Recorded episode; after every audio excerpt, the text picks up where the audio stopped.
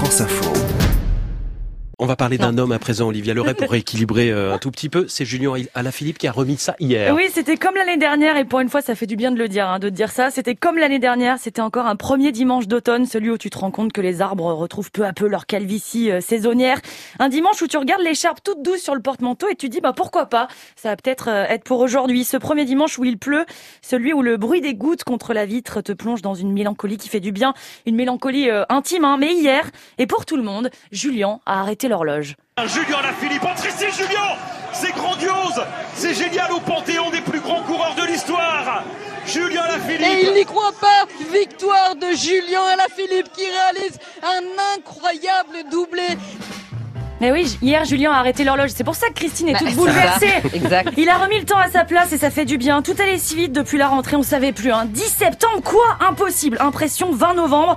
On était fatigués, lessivés. Tout allait trop vite. Ça faisait longtemps qu'on n'avait pas fait euh, tout ça en même temps. Le boulot, les gosses, les activités, les amis, les sorties. Plus habitués. Par pitié, laissez-nous souffler. Et eh ben hier, Julien a arrêté l'horloge. Il nous a dit Posez-vous deux secondes, ça va bien se passer.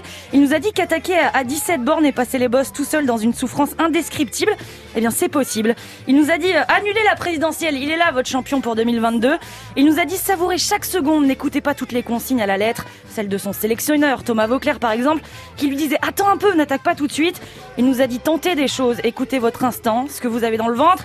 Il nous a dit que demain, aujourd'hui, ce serait lundi, et que c'était pas grave parce qu'on pourrait passer la journée à en reparler de cet exploit, de ce premier coureur français de l'histoire à être sacré deux fois champion du monde, de ce premier coureur français qui fait mentir Benoît Poulvorde. On n'a jamais deux fois l'occasion de faire une bonne première impression. Eh ben si, quand on se réinvente et parce que chaque course est unique, on a toujours deux chances de faire une très très très bonne impression et de finir champion du monde. Voilà, il a même échappé à un verre de bière inversé par un, spectateur qui était venu défendre les Belges. C'est normal, ça se passait en Belgique. Le verre de bière, c'était pas obligatoire à, quelques Après, il a fait un clapping avec les Belges. Ouais, pour se réconcilier dans la soirée. Il faut parfois désobéir pour réussir.